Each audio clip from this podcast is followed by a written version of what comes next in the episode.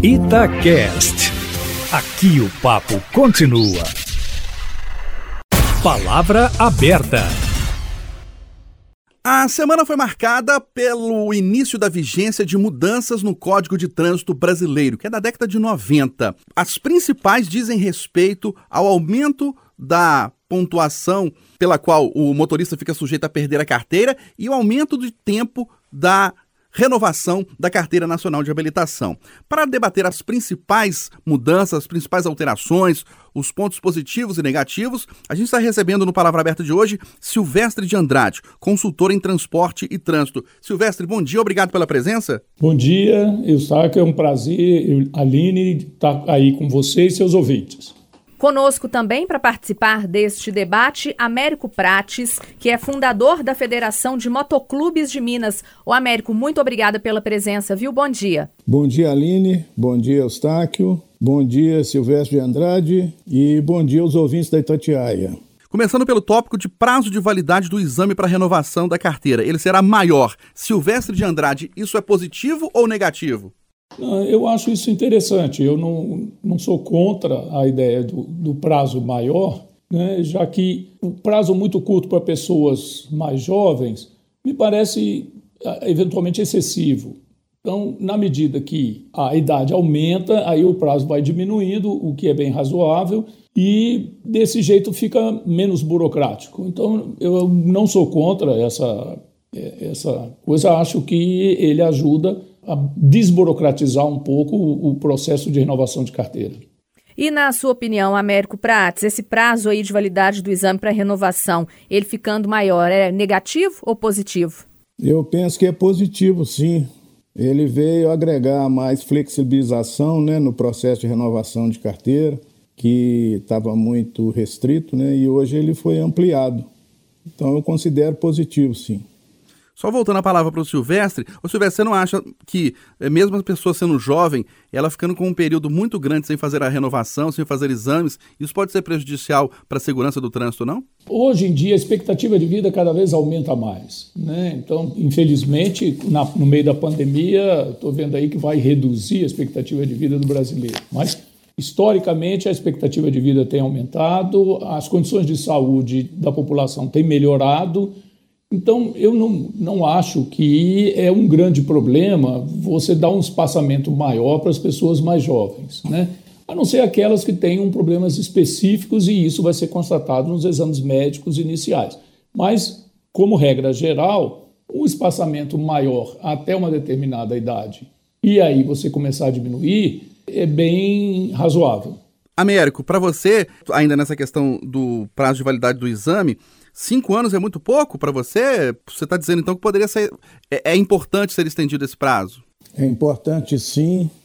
É, Silvestre tocou no ponto aí chave, que é a expectativa de vida do brasileiro tem alterado é, de forma significativa.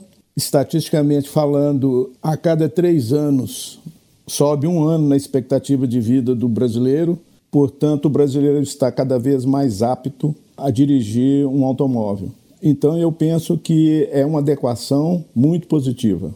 Ô Silvestre de Andrade, para o futuro motorista e quem vai tirar a carteira, as aulas práticas à noite elas deixam de ser obrigatórias. Não seria importante o futuro motorista fazer a aula à noite?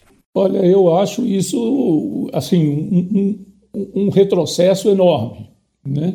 Porque quando você vai tirar a carteira de motorista, você deveria passar por situações que depois você vai vivenciar na prática com a carteira na mão.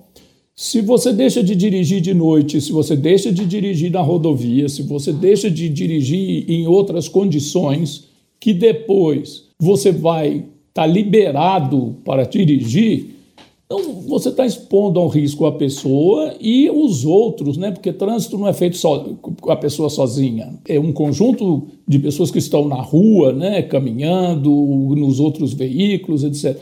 Então, você entrega uma carteira de motorista para uma pessoa que nunca dirigiu de noite, que não tem a menor noção das diferenças que existem entre dia e noite, e agora ele pode dirigir de noite, mas já com a carteira na mão, legalizado.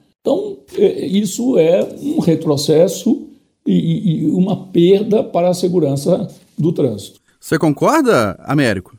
É, mais uma vez eu estou concordando com o Silvestre, porque já dizia o ditado, né, que à noite todos os gatos são pardos. Então, é, eu penso que ao conduzir um veículo, é, o cidadão tem que passar por todas as possibilidades antes deles estar apto a conduzir esse veículo oficialmente. Então, é, os centros de treinamentos devem prever a utilização do veículo à noite, de dia, inclusive, a meu ver, em estradas e na cidade. Silvestre, o limite de pontos para suspensão do direito de dirigir vai ser aumentado, chegando até a 40 pontos. Hoje é de 20. Isso você tem críticas, né?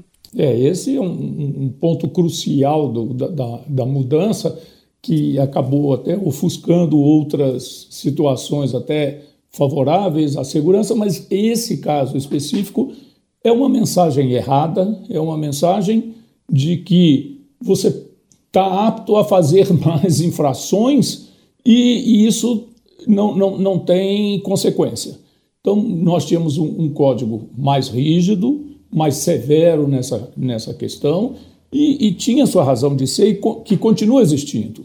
A quantidade de mortes no trânsito ainda é extremamente elevada, nós não conseguimos reduzir isso, há muita irresponsabilidade no trânsito e nós mandamos a mensagem: olha, pode fazer mais infrações, está liberado para fazer mais infrações que você não vai sofrer nenhuma punição. Isso é uma mensagem errada, é uma mensagem contrária à segurança do trânsito.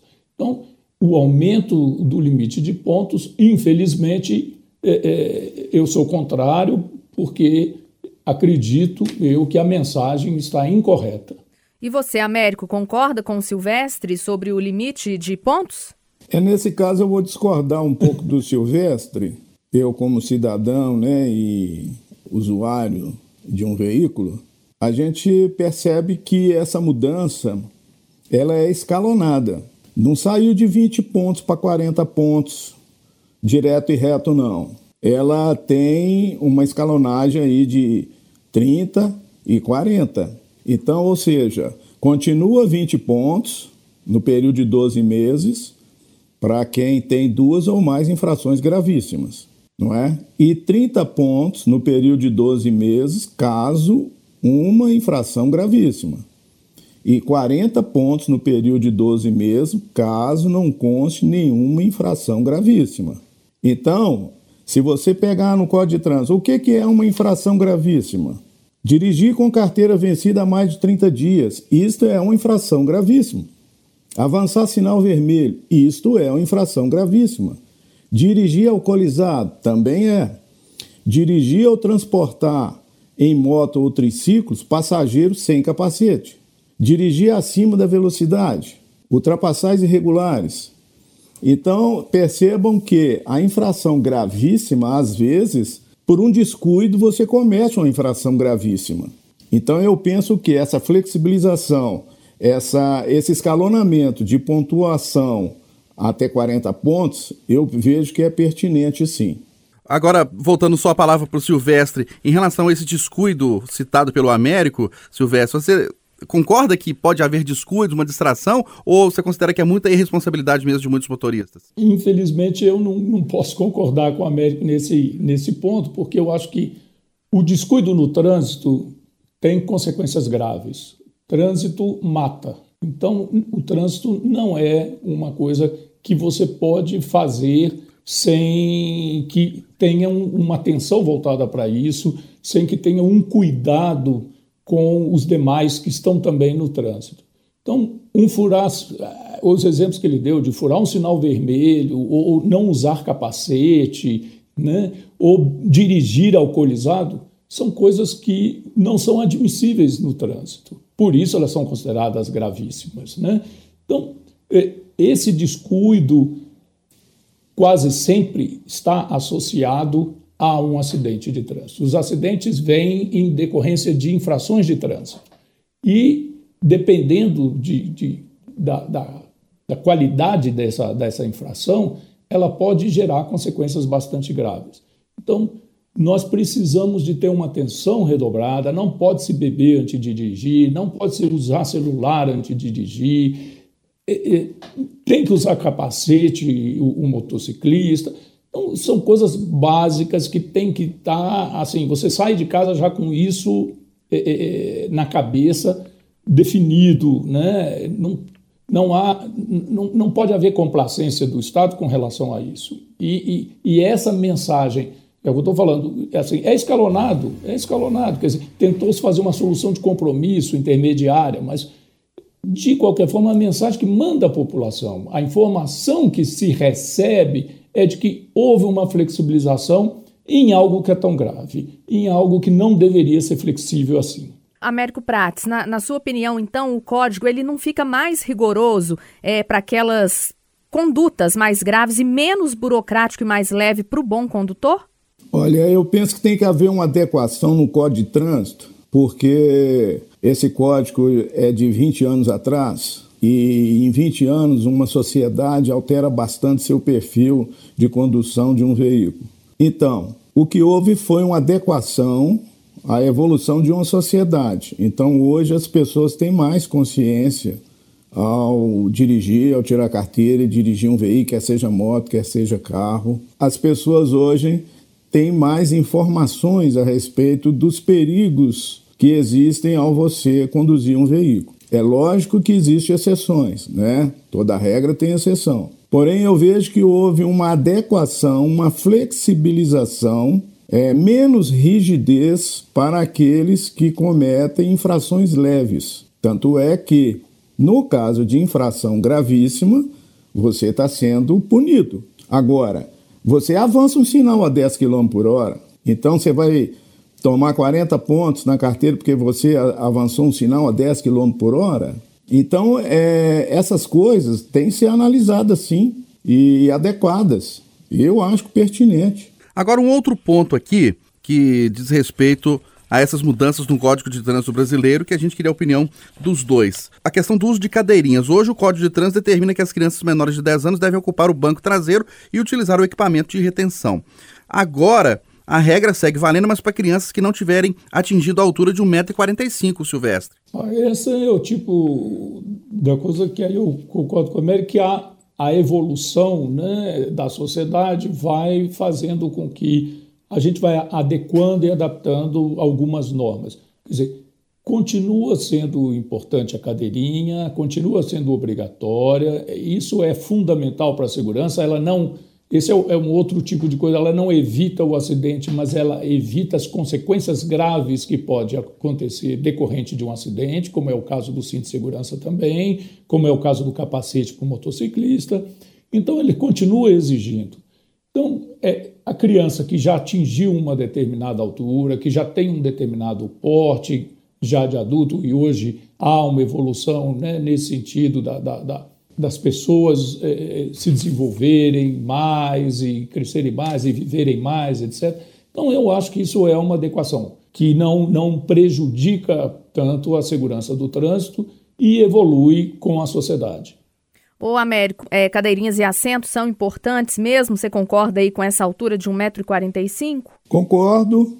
É, essa medida é necessária, sim, porque eu sou da época que a criança era levada no banco da frente no colo da avó ou da mãe, e achando que aquele colo ali é, iria oferecer toda a segurança possível para aquela criança. E, e o tempo foi passando e descobrindo que está tudo errado Criança tem que andar lá atrás, é, na sua cadeirinha, devidamente, né, com a segurança que essas cadeirinhas promovem.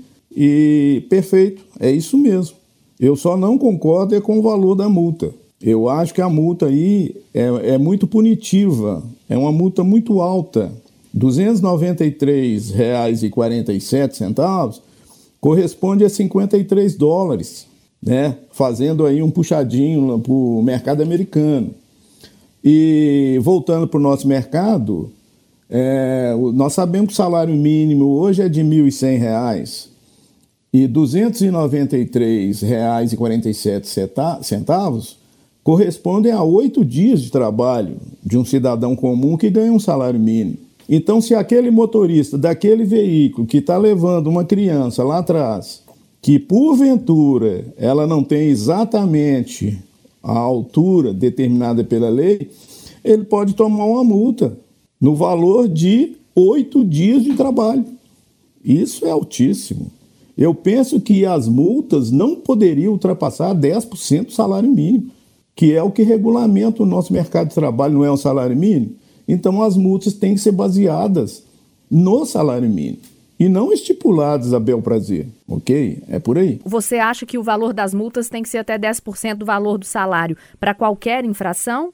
O cidadão não aguenta mais pagar tantos impostos. 45% do trabalho do cidadão é para pagar imposto. E ainda vem multas e mais multas não tem cabimento isso. A sociedade brasileira não aguenta pagar tanto imposto assim, gente. Isso tem que mudar. Ô Silvestre, você acha que as multas são com valores exagerados aqui no Brasil? Olha, eu acho que a discussão da multa é, é, é não, não deveria existir é, com relação a valores, etc. Tal, simplesmente porque a lógica deveria ser não fazer infração. Então, a multa é uma penalização pelo cometimento de uma infração. Então, se as pessoas se comportam corretamente no trânsito, se elas estão adequadas à legislação e, e, e às leis de trânsito e às normas de trânsito, não haverá multa. Então, a discussão da multa passa a ser irrelevante. O valor é alto em função do que ele pode gerar de consequência para a sociedade. Então, o que nós temos que imaginar é que a multa é uma penalização para o infrator. A multa não é para qualquer cidadão, o cidadão de bem, o cidadão que cumpre suas normas, que segue as leis de trânsito, ele não é multado. Então, olha lá no, no, no, nas estatísticas do Detran, você tem provavelmente aí mais de 80% da, dos motoristas não tem nenhuma multa, ou tem uma multa e você tem um número relativamente pequeno, bem pequeno, com muitas multas. A maioria do cidadão cumpre as normas de trânsito e não discute multa porque, ao cumprir as normas, ele não, ele não é multado. Então, agora, quem descumpre a norma, quem coloca em risco o outro, quem gera consequências graves para a sociedade, seja lá por uso o sistema de saúde, usa é, é, é, é, gera um congestionamento enorme ou coisas desse tipo, então ele é penalizado com a multa. Então a multa é para o infrator, a multa é para aquele que saiu fora da regra. Ô Américo Prato, você que é fundador da Federação dos Motoclubes de Minas Gerais, deixa eu tocar num ponto com você aqui em relação às motos. Hoje, antes dessas mudanças, era proibido transportar crianças menores que 7 anos. Hoje, com as mudanças, é, agora para crianças com menos de 10 anos, ou seja, mais crianças poderão ser transportadas em motos. Não é um perigo, não, um menino, uma menina de 9, 10 anos está é, tá na garupa de uma moto, não, ela não tem aquela força, aquela segurança para segurar, você não acha que é perigoso, não? Bom, então nós vamos voltar aqui é, discutir o problema da sociedade brasileira. Nós sabemos que hoje a motocicleta ela é um veículo que é utilizado pela maioria das classes soci sociais menos privilegiadas do país. Então, ela não é um luxo, ela é um transporte. Um transporte para o trabalho, um transporte para levar o filho para a escola, um transporte para fazer compras. Então, se é, for restringido a utilização da motocicleta para levar o filho para a escola, como é que esse pai vai fazer isso?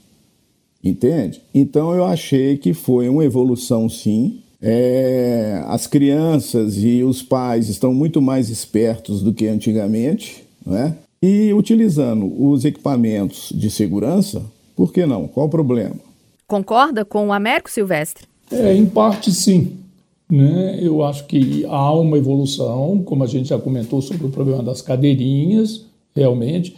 Agora, o grande problema é que a moto é um veículo extremamente inseguro. Então, é, facilitar e flexibilizar o uso da moto deveria ser com muito cuidado, e, e porque ela é a maior geradora de é, é, pessoas é, vitimadas com gravidade no trânsito, né? tirando o pedestre. Daqueles que circulam de, em veículos motorizados, os motociclistas são as maiores vítimas. Se vai para um João 23 da vida, você vai encontrar lá na, na seção de ortopedia, a grande maioria dos internados são motociclistas.